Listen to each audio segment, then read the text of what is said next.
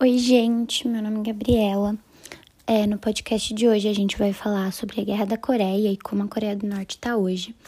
É, durante o podcast vocês vão ouvir a Gabi, a outra e o Matheus. É, e, enfim, para entender como a Coreia está hoje, a do Norte, a gente tem que é, entender o que aconteceu antes, né? Então eu vou falar um pouco sobre a guerra, mas enfim, basicamente foi uma guerra é, num cenário de Guerra Fria. Então, assim, comunismo contra o capitalismo.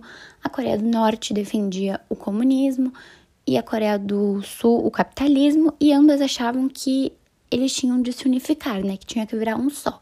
Só que é lógico que cada um queria pôr o que defendia. E aí acabou que isso virou motivo de conflito, de guerra. A Coreia do Norte invadiu a Coreia do Sul, deu início a uma guerra civil.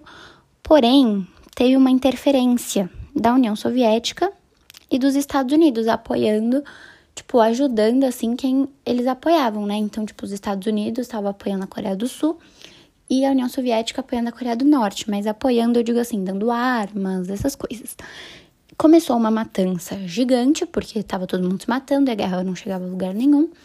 E aí, no fim, em 1953, também não levou a lugar nenhum. Eles simplesmente pararam de se bombardear e a Coreia até hoje está dividida como a gente conhece. Então, Coreia do Sul sendo uma democracia capitalista e tudo mais, e a Coreia do Norte sendo mais. Mais não, né? Tipo, ditado, é, ditadura e comunista. Enfim.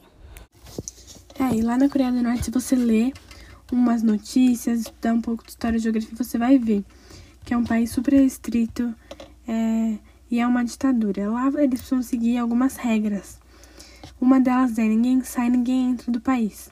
Ou seja, não podem viajar, não podem morar fora, tem que ficar lá a vida toda. E algumas pessoas só podem turistar por lá. Tem que pedir autorização do governo. Enquanto estiver por lá, vai ficar com funcionários do governo a viagem toda. Bom, outra coisa é, eles são manipulados desde sempre para ter na cabeça deles que, tipo, o governo que eles vivem é o melhor.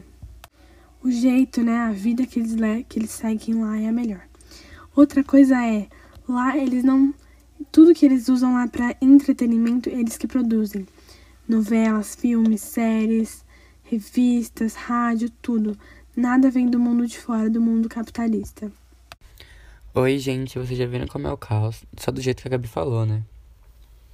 Então vamos lá que tem mais coisa para falar. Lá na Coreia do Norte, só em 2008 que foi liberado o uso do celular, né? Ele só chegou lá em 2008. E ele sendo extremamente restrito, a gente não pode fazer ligações internacionais e nem usar a internet. Tipo, eles não têm acesso à internet lá. Em pleno século XXI. Quando dá 9 horas da noite, todas as luzes da cidade elas se apagam. Fica um breu como se fosse um toque de recolher. E as únicas coisas que são iluminadas na cidade depois das 9 são as estátuas dos líderes. Lá é proibido você comprar seu carro próprio, você tem que usar de táxi. E o pessoal de elite, assim, que é mais rico e mais do governo, né? Eles têm um táxi mais aprimorado, ou seja, tipo, melhor do que o, o resto da população, né? E eles não pagam luz, gás, educação e saúde. É tudo disponibilizado pelo governo. Mas eles ensinam o que eles querem na escola também, né? Um país com quase 26 milhões de habitantes, onde todos vivem sem democracia, acham isso super normal hoje em dia. Será que um dia isso vai mudar? Fica a reflexão. Espero que vocês tenham gostado desse podcast.